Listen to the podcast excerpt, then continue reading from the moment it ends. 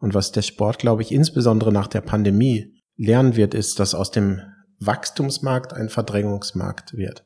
Das heißt, ich brauche Geschichten, ich brauche Emotionen, ich brauche äh, Werte, ich brauche ein Fundament, wofür ich stehe und das glaubwürdig zu kommunizieren. Das in Ergänzung zu dem, was auf, auf den Spielfeldern stattfindet, ist dann, glaube ich, eine erfolgversprechende Kommunikation und eine betriebswirtschaftliche Notwendigkeit. Der Sponsors Podcast. Im Dialog mit Sportlern, Unternehmern und Visionären über das Milliarden-Business Sport. Mit Philipp Klotz. Hallo und herzlich willkommen zum Sponsors Podcast. Heute habe ich mit Raphael Prinkert gesprochen. Raphael ist Gründer und Geschäftsführer der Agentur Prinkert Lück. Raphael ist wahrscheinlich der bekannteste Kopf der Kreativszene im Sportbusiness. Vor einigen Jahren bekannt geworden durch die Gründung von Jung von Matt Sport zusammen mit Katja Kraus und Christoph Metzelder. Nachdem er sich dann 2018 von Jung von Matt getrennt hatte, machte er sich mit Christoph Metzelder selbstständig. Die Zusammenarbeit wurde dann aber im Dezember 2020 je beendet durch die Anklage und spätere Verurteilung von Christoph Metzelder im sogenannten Kinderporno-Prozess. Heute ist Raphael Chef der Agentur Brigert Lück mit Sitz in Hamburg und Zürich. Für Aufsehen hat die Agentur unter anderem damit gesorgt, dass sie jüngst die SPD als Lead-Agentur im aktuellen Bundestagswahlkampf betreut. Die Agentur zählt aber auch schon wieder zahlreiche Kunden aus dem Sport und umfasst heute 40 bis 50 Mitarbeiter. Raphael bezeichnet Bringert Lück nicht mehr als Werbeagentur, sondern als Werteagentur für gesellschaftliche Kommunikation und Sport. Im Podcast habe ich mit Raphael neben all diesen vielen Dingen vor allem über seinen unternehmerischen Werdegang gesprochen warum er glaubt, dass der Wachstumsbranche Sportbusiness ein Verdrängungswettbewerb droht und wieso er nach der Bundestagswahl eine neue Charta des Sports auflegen will. Also wieder extrem viel drin und deswegen direkt rein in den Podcast mit Raphael Brinker. Und dann noch ein Punkt in eigener Sache. Nicht nur der Sport legt gerade seinen Restart hin, auch die SPOAG, unsere Sports Business Academy, die wir zusammen mit der WHU in Düsseldorf betreiben, startet wieder mit ihren Kursen. Nächste Woche findet in Düsseldorf beispielsweise das Modul Internationalization in a Digital World statt. Unter anderem mit hochrangigen Gastdozenten vom DFB, DOSB, Eintracht Frankfurt Tech und dem ersten FC Köln. Stargast ist kein geringerer als Axel Hellmann, Vorstandsvorsitzender von Eintracht Frankfurt. Wenn ihr also auch Lust habt auf Karriere im Sportbusiness, ein einzigartiges Netzwerk, freien Eintritt zum Spobis und die besten Gastautoren im Sportbusiness gepaart mit den Professoren der WHU, dann schaut euch das am besten direkt an auf unserer Website www.spoag.de und vereinbart ein Karrieregespräch mit meinem Kollegen Philipp Tinn. Hallo Raphael, ähm, herzlich willkommen zum Sponsors Podcast. Ähm, ja, vor vier Jahren haben wir das letzte Mal gesprochen. Du warst einer der ersten Gäste bei mir im Podcast, seitdem äh, viel passiert, äh, sowohl in der Branche, bei mir, aber vor allem auch äh, bei dir. Und darüber wollen wir ja heute reden. Heute sagst du auf dem Klingelschild, als jetzt hier in der, in der Schanze zu dir gekommen bin. Du bist keine Werbeagentur mehr, damals bei Jungformat Sports, als wir gesprochen haben, sondern du bist eine Werteagentur. Was, was ist passiert und was hat es damit auf sich? Na, ist ehrlicherweise ein relativ ähm, einfacher äh, Weg gewesen. Und zwar, wir haben immer gedacht, also ich bin ja klassisch, komme ich von Chosen Friends, von Jungformat als klassischer Werber, hab, bin dann in die Spezialisierung gegangen mit Jungformat Sports, durfte äh, die Agentur gründen, fünf Jahre führen und zu dem damaligen Zeitpunkt war es einfach klar, dass sich sowohl bei Jungformat-Themen ändern, als auch bei mir persönlich. Und aus dieser Melange hat sich dann daraus auch ein Wunsch gebildet, mehr als nur Sport zu machen. Erst unter dem Dach dann von Jungformat, wo wir gesagt haben, Jungformat Politics und Jungformat Social in Ergänzung zu Jungformat Sports, was dann eine Art Zwischenholding äh, gewesen wäre. Aber aufgrund auch dann ähm, ja veränderten Rahmenbedingungen und Kräfteverhältnissen innerhalb von Jungformat gab es dann eine Entwicklung, wo klar war, wenn äh, Jeremy Format aus dem operativen äh, Business aussteigt, dass auch ich dann praktisch aussteige und unter eigenen Namen erst auch mit Starthilfe von Jungformat eine Agentur gründe, die diesen Schwerpunkt hat, gesellschaftliche Kommunikation und Sport. Sport erstmal eingeklammert, weil wir gesagt haben, im ersten Jahr wollen wir auch Jungformat Sports nicht schädigen. Deshalb erst gesellschaftliche Kommunikation Aber es war klar, dass wir nach einem Jahr wieder Sport machen und dann gab es zwei Möglichkeiten, entweder eine klassische Zweitmarke innerhalb der Holdingstruktur oder aber zu dem Zeitpunkt dann das Austreten oder das Ausscheiden, das Vollständige.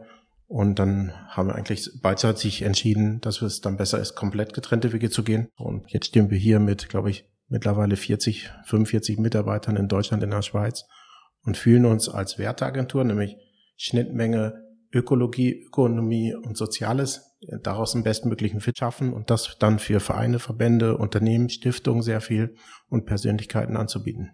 Nochmal ein bisschen Blick zurück, bevor wir dann auf das Hier und Jetzt äh, schauen. In der Zeit, du hast es eben ja sehr schnell um, um, umschrieben, aber gab es ja schon auch einige Rück- oder auch Tiefschläge, ja sicherlich zumindest persönlicher. Einerseits mit dem Bruch mit, mit Jung von Matt, andererseits auch die Trennung von einem zwischenzeitlichen Geschäftspartner äh, Christoph Metzelder. Ja, beides war natürlich sehr unterschiedlich in der Art und Weise, aber dürfte natürlich, äh, ja, mich sicherlich ähm, sehr persönlich dann auch enttäuscht haben. Hast du da zwischenzeitlich auch mal überlegt, vielleicht das Genre komplett zu wechseln oder die Seiten zu wechseln und zu sagen, jetzt ist alles gut mit dem, mit dem Agenturwesen? Ja, fürs Fußballspielen hat es ja nicht gereicht und dafür war ich dann auch schon zu alt. Nee, von daher war klar, dass ich ähm, tatsächlich immer im Bereich der Kommunikation tätig sein werde. Sicherlich hat man auch mal kurz drüber nachgedacht, wird man Teil von einer größeren Agentur oder geht man vielleicht auf Vereins- oder Unternehmensseite. Zum damaligen Zeitpunkt habe ich das aber nicht weiterverfolgt, sondern wollte eigentlich dann auch meiner Linie treu bleiben, nämlich die, das eigene Unternehmen zu gründen, das aufzubauen. Und das, ja, wie du zu Recht sagst, äh, dann im Idealfall in der Konstellation, wo man eine sehr vertrauensvolle Zusammenarbeit hat. Das hatte ich bei Jungformat sehr, sehr lange. Das hatte ich bei Scholz Fans über zehn Jahre. Und das habe ich jetzt in der neuen Konstellation mit Dennis Lück, den ich seit 20 Jahren kenne. Wie kam das? Du, du hast ja dann erstmal, ich glaube, der erste Name war einfach Raphael Brinkert, die Agentur, und du hast jetzt vor paar, äh, paar Wochen, sag ich mal, äh, Dennis Lück mit hinzugenommen. Also ist da, seid ihr da jetzt fertig sozusagen mit der Grundkonstellation oder kommt da noch was? Äh, ehrlichweise war nie mein Antrieb, die Agentur nach meinem Namen zu benennen. Das war tatsächlich damals aus einer Notwendigkeit heraus, weil, wie du zu Recht sagst, irgendwie bin ich äh, äh, abends um irgendwie 8 Uhr überrascht worden, dass Ermittlungen gegen äh, Christoph gibt damals ja auch noch dann tatsächlich irgendwie, wo wir gerade aus Jungformat ausgeschieden sind. Also Katja Kraus, Christoph und ich haben ja Jungformat Sports gegründet und fünf Jahre zusammen erfolgreich geführt. So, und dann kam das über, irgendwie haben wir montags gesagt, wir machen wieder Sport und dienstags abends bin ich gerade bei der DFB-Akademie, kommt die Nachricht, ja, vielleicht machst du bald gar nichts mehr, weil es Ermittlungen gegen deinen Geschäftspartner gibt, so. Dann habe ich den Mitarbeitern am nächsten Morgen um neun Uhr gesagt, gib mir 48 Stunden Zeit, das zu lösen und den Kunden. Und ich glaube, 36 Stunden später war ich beim Notar und habe gemeinsam mit Christoph entschieden, dass ein Aufrechthalten der Agentur überhaupt keinen Sinn macht.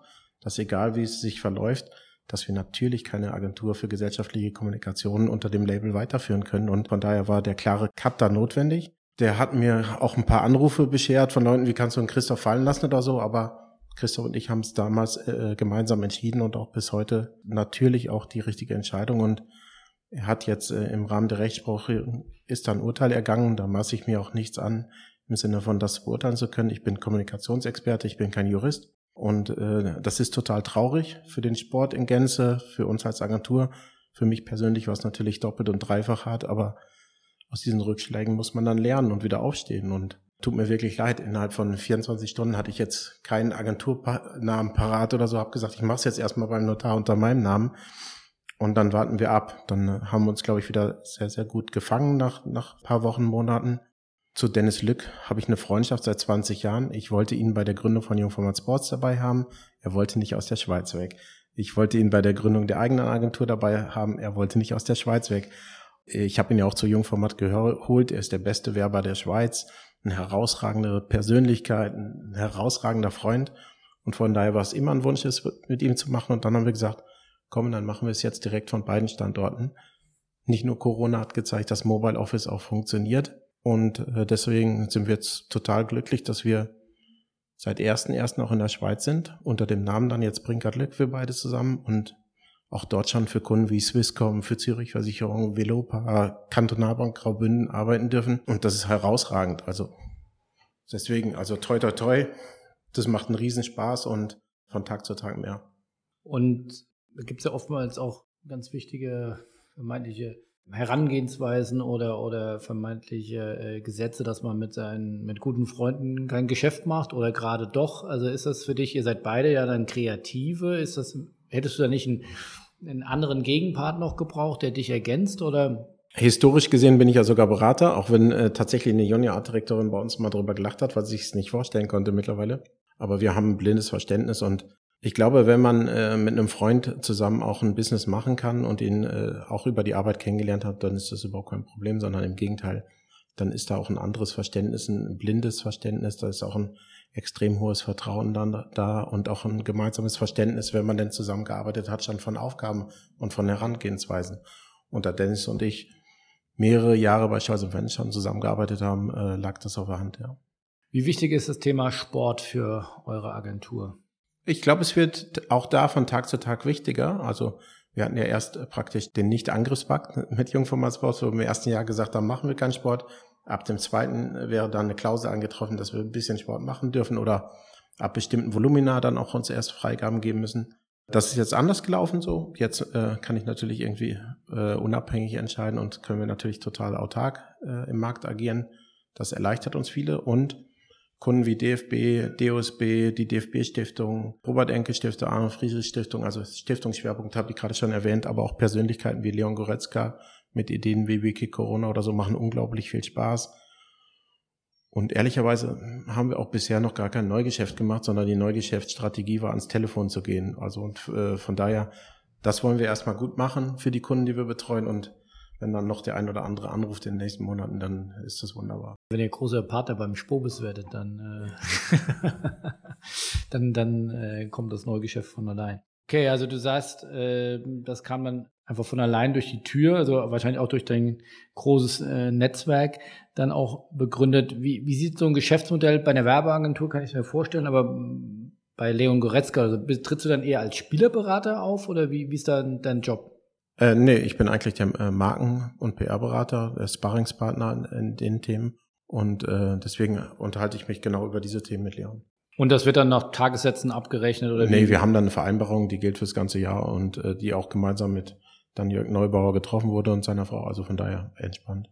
Also kannst du mal ausführen, früher äh, oder Jung von Matt äh, ist ja dann äh, oder Werbeagenturen allgemein arbeiten ja in erster Instanz äh, für große Brands. Also ist das, das ein Thema. Du hast jetzt eben vor allem ja, Sport und, und, und Stiftungen aufgezählt. Sind auch Brands? Ist das auch ein großes Themenfeld für euch? Ja, absolut. Also wir haben jetzt auch irgendwie Hartmann Massivholzmöbel gewonnen. Swisscom ist eine Riesenmarke. Zürich Versicherung. Wir arbeiten für die Württembergische Versicherung mit dem Startup Adam Riese. Also da kommen jetzt äh, tatsächlich irgendwie einige dazu.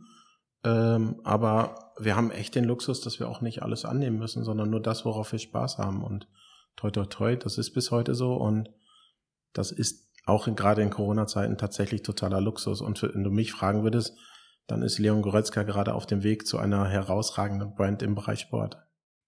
Du hast eine andere Brand, im, nicht im Sport, aber in der Politik, die du auch gerade berätst, Olaf Scholz. Das ging jetzt auch groß durch die Medien. Also wenn man jetzt mal zurückblickt, äh, die Zeit, äh, jetzt beim, beim Sport, du bist, hast ja oftmals ein Stück weit auch provoziert, das als Stilmittel genutzt, da, dafür auch Aufmerksamkeit dann bekommen, warst im Sportbusiness manchmal auch ein Stück weit als, als Enfant terrible äh, ein bisschen deklariert. Äh, gleichzeitig betreust du Olaf Scholz und, und im Wahlkampf, glaube ich, davor Angela Merkel. Wie, wie passt das zusammen? Also einerseits der Provokateur und dann bei Frau Dr. Angie äh, an, an der Seite, die ja vielleicht nicht so der Rock'n'Roller ist, sondern eher äh, die, die sanfte Landstraße. Die Antwort ist zweigeteilt. Das eine ist ja, was bin ich als Markenperson oder was ist die Agentur auch äh, von der Persönlichkeit? Hätten wir jetzt vielleicht auch anstelle von Brinkert, Lück, Bold und Laut schreiben können, weil wir, glaube ich, beide diese Affinität auch haben.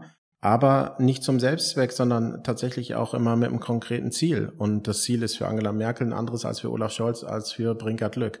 So, und von daher muss man, glaube ich, auch aufpassen, dass eine Agentur nicht ein One-Trick-Pony ist, sondern dass sie vielseitig ist, wie ein Schweizer Taschenmesser vielleicht sogar. Und äh, von daher je nach Marke, je nach Kunde, je nach Zielgruppe eine individuelle Tonalität findet. Kannst du jede Marke, kannst du jeden, jede Marke betreuen und jeder Marke helfen? Nee, glaube ich nicht. Ich, ich glaube, ich bin für bestimmte Branchen oder so, da habe ich einfach keine hohe Affinität und dann glaube ich, gibt es Leute, die können das besser. Ich habe immer das gemacht, worauf ich Spaß habe wo es eine intrinsische Motivation gibt. Die gibt es bei Themen, die in der Tagesschau besprochen werden. Fürs Wetter kann ich nichts. Aber Politik, Gesellschaft oder, oder Sport macht mir Spaß. Aber jetzt, ob ein Joghurt sich links oder rechts rumdreht oder so, muss ich ganz ehrlich sagen, da gibt es, glaube ich, Kommunikationsexperten, auch tolle Agenturen, die das viel, viel besser können. Ich habe jetzt in der Zeit gelesen, da war ein einseitiger Artikel über dich, ähm, dass du dann aus, aus einer gewissen Loyalität oder weil du dann auch so damit ins, ja, ins kalte Wasser mit reinspringst und fully dedicated bist, zum Beispiel dann in die CDU eingetreten bist für in dem Wahlkampf mit Angela Merkel und jetzt auch in die SPD. Also gehört das immer dazu? Also wenn du dich committest, dann bist du komplett mit dabei. Absolut. Also äh, bei der CDU war es tatsächlich so, dass ich beim Europawahlkampf erst eingetreten bin und bin dann aber nach dem Tabubruch von Thüringen ausgetreten, weil ich bestimmte Dinge dann auch einen Rechtsruck A wahrnehme, B Themen wie Maßen oder so extrem kritisch sehe und von daher äh, bin ich dann ausgetreten. Das war lange vor der Zusammenarbeit auch mit der SPD. In die SPD bin ich jetzt eingetreten, weil ich auch das Thema ganzheitlich verstehen möchte, weil ich die Kommunikation nicht nur mit Lars Klingbeil, Saskia Esten, Norbert Walter Borjans oder Olaf Scholz wahrnehmen möchte, sondern auch, was kommt denn bei mir jetzt äh, auf St. Pauli in Hamburg Mitte? Wie ist die Mitgliederkommunikation da? Um mein Thema ganzheitlich zu verstehen, lohnt es sich auch Mitglied zu werden. Ich bin jetzt nicht so verrückt wie Olli Wurm, der, glaube ich, mit jedem Panini-Album dann auch eine Mitgliedschaft antreten muss. Aber auch in der Vergangenheit bei Jungformat haben wir für diverse Sportvereine gearbeitet und in der Regel war ich immer dort Mitglied. Habe ich jetzt nicht groß gesagt, aber ich wollte, wollte es ganzheitlich verstehen. So und Jetzt ist das so bei der SPD, auch aus der Überzeugung heraus, dass ich daran glaube, dass wir in den nächsten zehn Jahren als Gesellschaft vor der großen Herausforderung stehen, dass wir die Gesellschaft wieder vereinen und nicht weiter spalten. Und ich glaube, da hat die SPD herausragende Argumente. Hatte sie immer, hat sie mehr denn je. Wir müssen nur dann auch versuchen, diese überzeugenden Inhalte überzeugend zu kommunizieren. Wie wird man Lead-Agentur von einem Kanzlerkandidaten? Indem man einen Agenturwettbewerb hat, sich dem stellt. Aber musstest du auch nur ans Telefon gehen oder hast dich dann aktiv äh, beworben? Nee, ich habe einen Anruf bekommen von dem Team von Lars Klingbeil, ob wir uns vorstellen können, uns vorzustellen. Und äh, das haben wir dann gemacht, haben gegen andere Agenturen äh, uns dem Wettbewerb gestellt und sind dann äh, glücklicherweise als Sieger hervorgegangen. Haben dann aber auch überlegt, was ist die individuelle Aufgabenstellung, Damals wussten wir noch nicht, wer der Kanzlerkandidat ist, aber wie verstehen wir die SPD und haben, glaube ich, sehr mutig, sehr ehrlich die SPD beschrieben, haben gesagt, eigentlich sind es drei Elton John Songs, nämlich äh, We Still Standing, nämlich für das, dass man immer noch steht, egal was passiert. Äh, Sorry, äh, aufgrund der erneuten GroKo und Your Song, nämlich das Versprechen, was die SPD für die Mehrheit der Menschen in unserem Land hat, nämlich, dass es ihnen besser geht. Und so ist der Claim dann auch eine logische Konsequenz, nämlich soziale Politik für dich. Und kann man da noch was nebenher machen oder ist man, hat man den ganzen Tag äh, die, die Partei am Ohr oder muss man dann auch also es hängen jetzt hier keine Fernseher, muss man die NTVs dieser Welt äh, dann verfolgen, um, um da immer up to date zu bleiben? Oder ist es dann mehr auch eine strategische Arbeit für die Partei? Nee, es ähm, äh, wird von Tag zu Tag jetzt mehr. Es wird auch 24-7 uns dann äh, äh, beschäftigen. Wir werden auch sicherlich einige Zeit in Berlin sein. Es ist natürlich jetzt der schwerpunktmäßig der größte Kunde, aber natürlich nicht der alleinige. Und Kunden wie Hartmann und so haben verdient, eine perfekte Betreuung zu haben. Dem wollen wir gerecht werden. Und ähm, aber es kommt natürlich schon mal zu lustigen Vorfällen, dass ihr, keine Ahnung, am Sonntag saß ich mit Leon zusammen irgendwie, ruft Lars Klingbeil an, die kennen sich beide und dann, ne? das ist schon ähm, auch an vielen Stellen unterhaltsam und macht Spaß. Wie groß soll die Agentur noch werden? Ich habe immer gesagt, dass wenn wir vernünftig arbeiten, dass wir Ende des Jahres 50, 60 Mitarbeiter sind. Wir sind, glaube ich, jetzt 40, 45. Also von daher äh, sind wir gerade eine kleine Wachstumsgeschichte. Und äh, von daher gehe ich die Wette auch jetzt noch ein wird ja am Ende des Jahres wird die Geschichte nicht zu Ende sein, sondern soll ja weitergehen. Ja, aber also Größe ist nicht das nicht unser Ziel, Treiber. Unser Treiber ist von Dennis und mir ist, dass wir nur Dinge machen, auf die wir Spaß haben, weil nur die können wir auch aus vollster Überzeugung machen. Nur für die ähm, Themen ist es dann eher Berufung als Beruf, eher Hobby und Leidenschaft als Akkordarbeit. Aber es ist dann schon das Ziel, wenn du sagst bold und laut, dann will man ja irgendwann bestimmt auch für Nike oder für Adidas arbeiten. Ich habe ja viele Jahre für Adidas arbeiten dürfen, also von daher wird es für mich extrem teuer im Kleiderschrank äh, zu einem anderen Sportartikelhersteller zu gehen. Wollen wir überhaupt nicht ausschließen. Kommt auf die Konstellation drauf an. Wir äh, arbeiten in der Regel nur für Entscheider.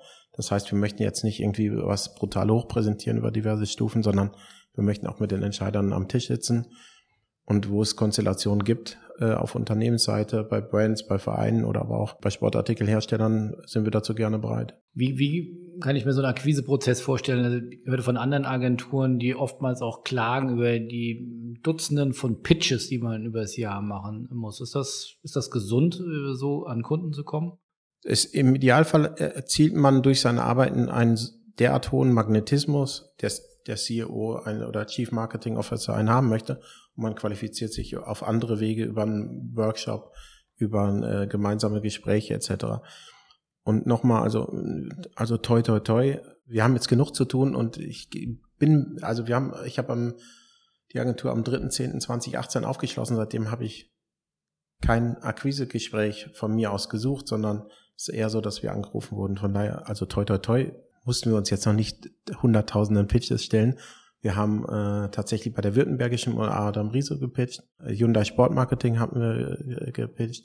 Ein, zwei andere Dinge auch, aber ist jetzt nicht so, dass wir in dieser Inflation uns gerade bewegen. Du hast mir im ersten Podcast gesagt, du bist damals angetreten, ja, eine richtig äh, starke Kreativagentur dann auch für den Sport aufzubauen, weil du damals eine Analyse gesagt hast, ja, Kreativität, die fehlt im, im Sportmarketing. Wo steht das Sportmarketing heute aus deiner Sicht?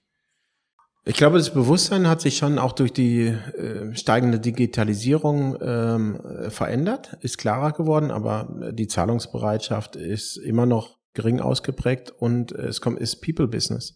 So und das weißt du von allen Gesprächen aus dem Sport. Wenn du da einen Marketingchef hast, der weiß, äh, wie man eine Marke aufladen kann, wo man ein tiefgründiges Verständnis dafür hat oder so, dann ist es in der Regel auch erfolgreich. Wenn das nicht der Fall zutrifft, dann ist es eher Gefälligkeitskommunikation oder dient eher dazu, irgendwie äh, die Plattform irgendwie zu bereichern. Aber welche Kraft Kommunikation entfalten kann, ist natürlich auch in einem generellen Wachstumsmarkt anders zu beantworten als in einem Verdrängungsmarkt. Und was der Sport, glaube ich, insbesondere nach der Pandemie lernen wird, ist, dass aus dem Wachstumsmarkt ein Verdrängungsmarkt wird. Das heißt, ich brauche Geschichten, ich brauche Emotionen, ich brauche äh, Werte, ich brauche ein Fundament, wofür ich stehe und das glaubwürdig zu kommunizieren. Das in Ergänzung zu dem, was auf, auf den Spielfeldern stattfindet, ist dann, glaube ich, eine erfolgversprechende Kommunikation und eine betriebswirtschaftliche Notwendigkeit. Du glaubst, das Wachstum kehrt nicht zurück in den Markt? Ich glaube, dass wir einen Verdrängungsmarkt äh, haben, dass äh, ein FC Bayern kein Problem haben wird, aber dass es äh, doch die grauen Mäuse in der Liga äh, dass da auch wirklich ums harte Überleben geht. Und wir sehen das bei der Negativspirale, in der sich Werder Bremen oder auch FC Schalke 04 gerade befinden. Das ist natürlich extrem traurig zu sehen. Man sieht äh, auch, dass der HSV, dass es kein Automatismus ist, dass man wieder aufsteigt. Und wenn wir jetzt, wir haben vor acht Wochen, hätten wir heute wahrscheinlich über eine potenzielle Super League gesprochen. Und jetzt sehen wir irgendwie, dass die zweite Liga ja fast zu einer Super League mutiert mit äh, diversen Traditionsvereinen. So, und da stellt die erste Liga vor Herausforderungen, weil es natürlich auch teilweise äh, Vereine in die erste Liga spielt, die möglicherweise geringere Zuschauererlöse erzielen. Und äh, das stellt die zweite Liga vor Herausforderungen. Aber dann ist auf einmal Sport 1, die auf einmal ein Topspiel der zweiten Liga haben am Samstagabend, ein totaler Gewinner. So, und deswegen äh, ist sehr viel gerade in der Veränderung.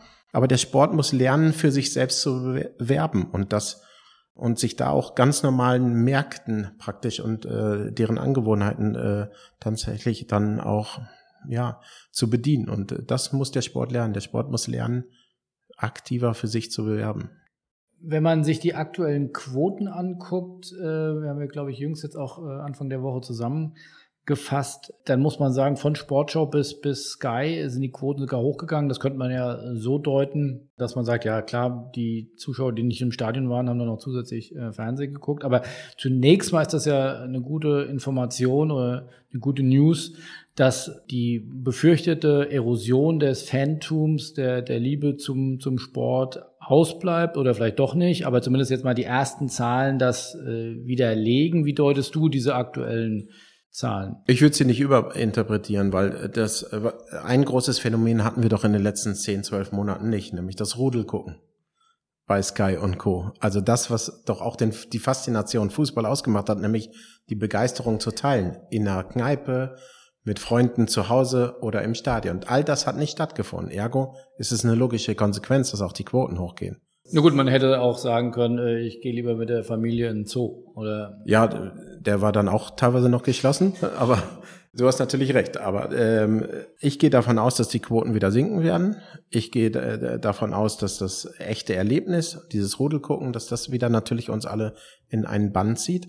Aber wir haben schon ein Problem der Entemotionalisierung der Deutschen mit ihren Sportarten. Woran machst du das fest? Ja, das merke ich, dass sich ähm, an vielen, vielen Stellen ähm, Menschen aus Sportvereinen austreten, dass an vielen, vielen Stellen man sich nicht nochmal das äh, fünfte Gazprom-Trikot holt oder das dritte Auswärtstrikot, sondern dass man dann möglicherweise geringer, äh, also in geringeren Intervallen einkauft. Die Merchandise-Recht-Verkäufe äh, zum Beispiel jetzt sind naturgemäß angebrochen, weil es dieses Stadionerlebnis an der Stelle nicht mehr gab. Und dass es nochmal eine ganz andere Fokussierung gibt auf wenige große zu Lasten vieler kleinen. Und da die richtigen äh, Ideen zu steuern, wie der FC St. Pauli zum Beispiel, der ja wieder auch dann Wege geht mit einer eigenen Trikotkollektion, mit einer eigenen Lieferkette für die Trikotkollektion. Dadurch schafft er sich natürlich auch neue Zielgruppen. So, und das ist, glaube ich, extrem interessant zu beobachten. Und äh, da werden, glaube ich, die äh, dann tatsächlich auch als Gewinner rausgehen, die entweder alles auf den sportlichen Erfolg setzen oder aber darüber hinaus auch Mehrwerte schaffen. Du hast vorhin gesagt, äh, dass die oder dass im Sport weiterhin eine geringe Zahlungsbereitschaft äh, herrscht. Meinst du das dann vor allem äh, von Seiten der Clubs, die sich dann eben auch Spezialisten wie euch, wie andere Kreativagenturen zu Rate ziehen, um dann eben auf ihre Missions oder was, also ich glaube, ihr habt damals angefangen mit Hertha, dort die, das älteste Startup der, der Stadt, die Zukunft gehört Berlin, steht heute noch dran. Ja. Also braucht es sowas häufiger, aber deine Erfahrung mit den, mit den Clubs schwierig, weil äh, die sehen da keinen Mehrwert drin. Ja, es kommt äh, auf die Person an, auf die äh, Marketingkonstellation, äh, darin auch tatsächlich irgendwie, welche Situation findet man vor Ort vor. Die ist in Leipzig eine andere als beim HSV, als äh, bei äh, Borussia Dortmund. Was ich generell merke ist, also vor zehn Jahren war es ja noch üblich, ich habe eine Kreativagentur und die bekommt dafür eine Loge. Das war vor zehn Jahren der Deal. Jetzt mittlerweile äh, äh, versteht jeder, dass man mit Logen keine Mitarbeiter bezahlen kann und dass möglicherweise auch qua äh, Hospitality-Richtlinien und Co. möglicherweise nicht mehr so viele Kunden durch Logen gewonnen werden. Also von daher gibt es vielleicht einen Trend von, von der Loge zum Business Seat als Gegengeschäftsmodell. Ähm, und äh, das funktioniert nicht mehr, deswegen gibt es schon eine gewisse Zahlungsbereitschaft, aber natürlich liegt die auch vom Verständnis her nicht in den Margen, wie es normalerweise Unternehmen machen. So, das wird, glaube ich, eine Entwicklung sein über einen Verdrängungswettbewerb, ähm, wo wir in den nächsten Jahren noch eine Entwicklung haben. So. Und daher ist, ist glaube ich, dafür für kreative Intelligenz wird es ein äh, wachsender Markt sein, weil kreative Intelligenz ein USP wird in äh, Ergänzung zum sportlichen Erfolg. Welcher Verein, welcher Club macht es deiner Ansicht nach gut? Ja, der Klassiker ist natürlich St. Pauli. Ne? Jetzt sitzen wir hier auch noch auf St. Pauli, die schon jahrzehntelang gut machen und sich tatsächlich auch vom sportlichen Erfolg so ein bisschen entkoppelt haben.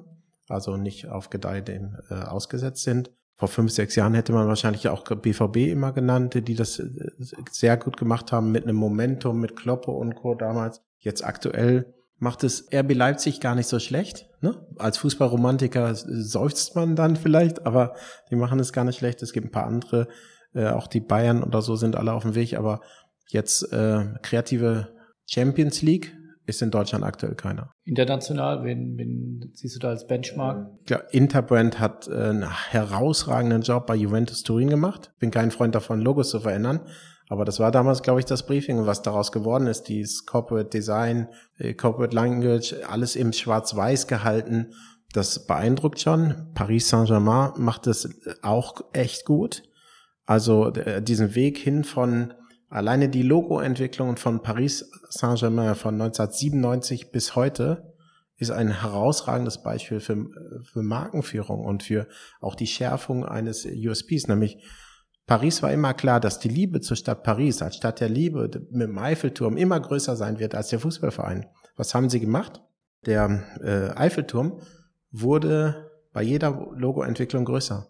Und mittlerweile steht Paris groß, der Eiffelturm ist groß, Saint-Germain ist kleiner geworden. Im äh, Stadionbild steht groß Ici c'est Paris. Also sie feiern die Stadt Paris, schaffen darüber eine Kraft, machen jetzt Markenkooperationen mit Nike, dann auch mit Air Jordan oder so weiter, sind da sehr innovative Wege am Gehen. Paris Saint-Germain ist eigentlich eine Blaupause für Hertha BSC, wenn du mich fragst. Da bist du dann wieder im, im Pitch. Nee, nee, nee, sage ich jetzt nur so. Ja, ich glaube, aus, dem, äh, aus der Analogie ähm, Eiffelturm Paris, größer als Fußball, das könnte man sicherlich auf ein paar andere Städte auch anwenden. Ja, im Moment äh, sogar Union. ähm, du hast eben gesagt, dass der Sport mehr für sich werben sollte. Was meinst du damit?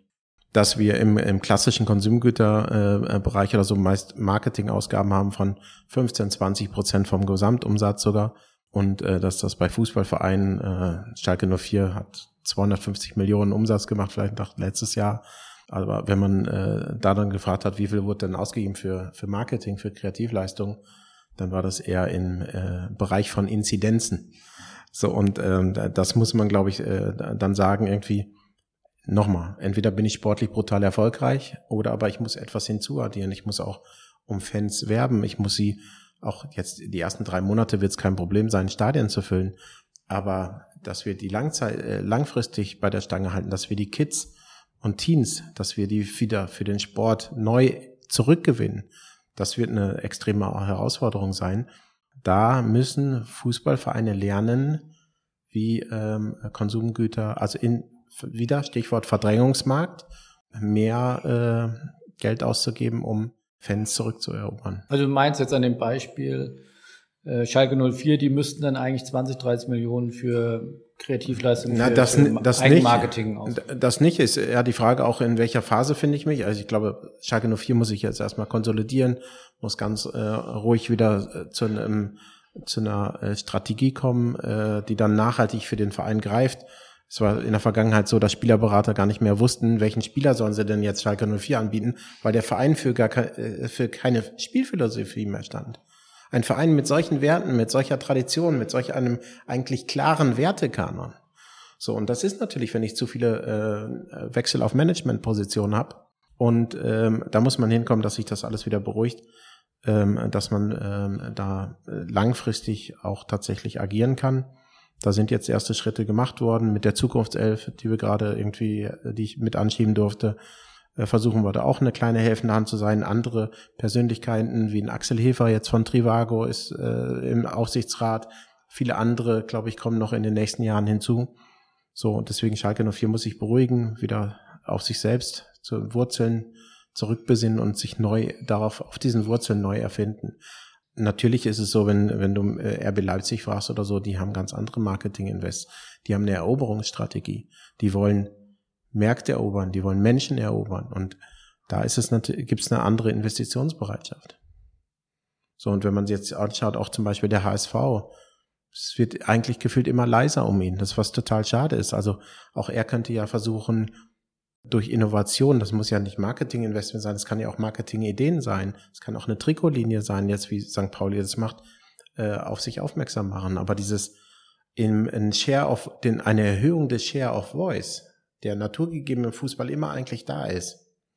Aber wenn der nicht mehr da ist, dass man sich den zurückerobert, das gilt für die Politik genauso viel für den Sport, genauso für andere Marken. Ja, der Sport oder der, der Fußball hat ja oft gesagt, ja, das Stadion ist ja voll, reicht ja. Ähm, Sportschauquoten sind auch gut. Ähm, das ist jetzt sehr vereinfacht äh, runtergebrochen, aber äh, hat man oft bei vielen Clubmanagern gehört, äh, ja, Hauptsache neues Geld kommt rein, ich kann mir wieder neuen sportlichen Erfolg erkaufen.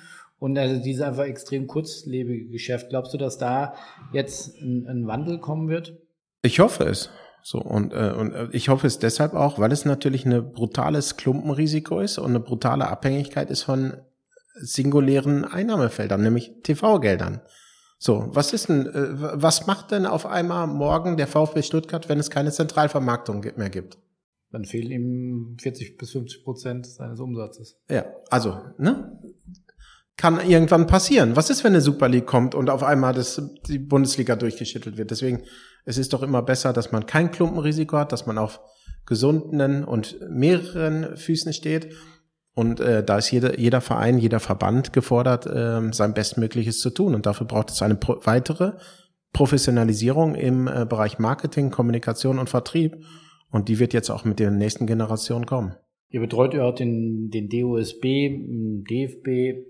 Wie, welches Urteil, welche, welche Note würdest du dem deutschen Sport ausstellen jetzt in der Pandemie? Jetzt gerade auch mit dem, mit dem Spagat vielleicht zur Politik, ähm, glaube ich, in den letzten zwölf bis 15 Monaten hat Deutschland wahrscheinlich noch nie so viele Talkshows geguckt wie, wie in dieser Zeit.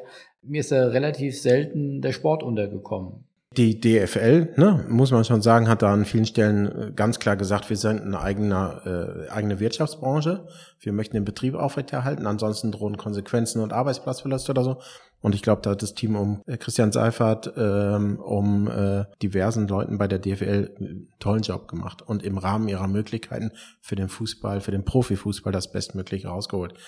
Und bei äh, DFB und DSB haben wir einfach extreme Herausforderungen, auch von den Verbandsstrukturen, auch von den Persönlichkeitsstrukturen. Äh, äh, und äh, man muss einfach unterstellen, dass die Lobbyistenkraft des Sports, der ja im Innenministerium angesiedelt ist, dann tatsächlich doch eher eine, du hast nach einer Schulnote gefragt, wahrscheinlich eher versetzungsgefährdet ist. Aber aus dem Sport, also Herrn Hörmann, dort habe ich ein paar Mal in den, der Sportreportage oder äh, in anderen Sportsendungen gesehen, aber in den großen Politiksendungen, da hat der Sport mit seiner eigentlich ja großen integrativen, aber auch gesundheitlich relevanten Kraft äh, eigentlich gefehlt. Also ich finde, da müsste der Sport noch mehr seine Reihen schließen und noch mehr in, einer Sprache sprechen. Ja, aber ich glaube, das sprichst du jedem Sportler oder jedem der 27 Millionen Mitglieder in Deutschland aus der Seele und auch äh, super vielen äh, Mitarbeitern im Haupt an bei DOSB, DSM, äh, und, und DFB. Deswegen äh, hat äh, das Team um Jochen Breideband jetzt auch äh, die Kampagne draußen muss drin gesta gestartet vom DFB, die dann der äh, übernommen hat, die wir gestalten durften. Aber die kam natürlich jetzt zu einem sehr, sehr späten Zeitpunkt, als alles wieder auf äh, tatsächlich die Inzidenten runtergegangen sind und alles auf äh, Lockerungen hingewiesen hat. Äh, aber trotzdem was mal, zumindest mal, hier packt der Sport was an, hier nimmt er auch sein Schicksal in die Hand. Und das zu einem früheren Zeitpunkt, auch viel lauter. Darüber hätte sich, glaube ich, jeder gefreut. Was würdest du, wenn du, wenn du es dir malen könntest, wie müsste der Sport für sich werben, wie du es nennst, oder ja, für äh, sich darstellen in der Gesellschaft? Wie wäre das optimalerweise? Fände schon cool, wenn es sowas gäbe, dass der Sport eine höhere Relevanz in der Politik hat und in unserer Gesellschaft per se. Warum? Weil er natürlich extrem viel äh, leistet für das Gemeinwohl. Allein im Fußball haben wir äh, eine, ja, eine Wertschöpfung des Ehren des Amateurfußballs von rund 14, 15 Milliarden Euro. Wir haben 5,6 Milliarden Euro Einsparungen im Gesundheitsmarkt nur durch den Fußball, weil Menschen, die Fußball spielen, weniger krank sind in der Gesellschaft. Also wenn man sich diese Zahlen anschaut, dann darf es eigentlich nur ein Urteil geben, der Sport muss auf der Agenda nach oben rücken. Aber dafür braucht es natürlich auch prominente Leute, dafür braucht es Multiplikatoren, die das mit einer gebündelten Stimme und Kraft einfordern. Und wenn du mich persönlich fragen würdest, es kann nicht sein, dass der Sport im Innenministerium praktisch irgendwie äh, eine untergeordnete Rolle spielt. Warum haben wir kein Sportministerium in Deutschland? Solche Fragen müssen wir mal erörtern, auch wenn wir mal den Traum von Olympischen Spielen in diesem Land leben. Und ich habe mir tatsächlich vor einigen Wochen die Charta des deutschen Sports äh, äh, geholt. Und zwar war das 1966. Und zwar 1966 gab es im Bundestag in München, Bundestag 1966 in München, die Charta des deutschen Sports herausgegeben vom Sportbeirat des Deutschen Sportbundes. Da ging es um den Wert des Sports, auch in Zusammenhang mit der Schule etc. Dann es gibt keine Charta des Sports aktuell. Es gibt einen Grundsatzplan und so weiter. Aber ich glaube, dass es äh, wir super viel darüber reden können, über noch 25 Kampagnen für Vielfalt gegen Rassismus, für mehr Frauen im Sport, für mehr Frauen im Fußball. Also wir können noch über 295 Kampagnen reden in den nächsten zehn Jahren oder wir können eine Neuauflage der Charta des Sports machen. Und äh, das werde ich als nächstes Projekt äh, nach der Bundestagswahl anschieben. Die Charta des Sports. Ja. Wer soll die vorantreiben? Politik, Gesellschaft, Sport.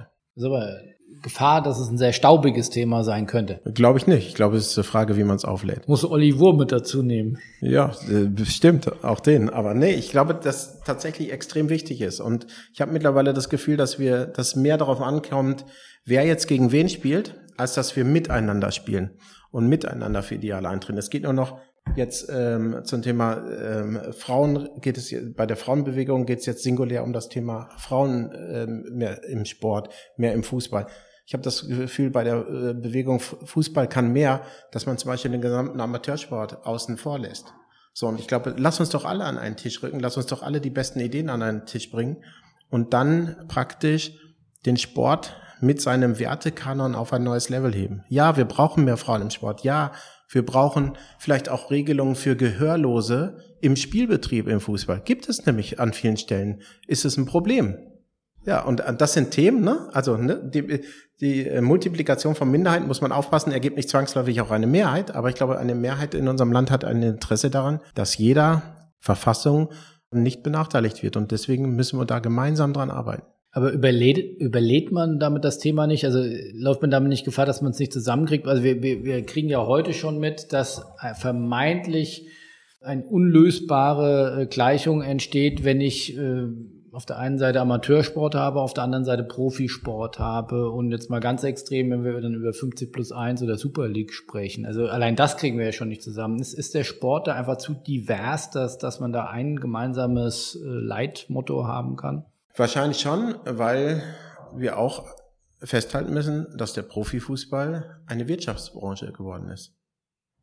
Und das hat natürlich ganz andere Voraussetzungen und unterliegt ganz anderen Stärken und Schwächen als dem des Gemeinwohls des Amateursports. Und dafür braucht es natürlich individuelle Regelungen. Aber trotzdem habe ich doch großen, einen großen Genender, äh, gemeinsamen Nenner, nämlich dass Sport die Menschen wie kein anderes Thema in unserer Gesellschaft vereint dass wir uns den äh, klaren Regeln unterwerfen mit Fairplay und Co. und dass ein Fußballspiel einfach 90 Minuten geht, vielleicht auch mal 93, aber dass nicht jeder nach einem eigenen System spielt und was da auch der DFB zum Beispiel mit der Organisation des Spiels mit 80.000 Spielen an jedem Wochenende, auch welche Funktion er übernimmt.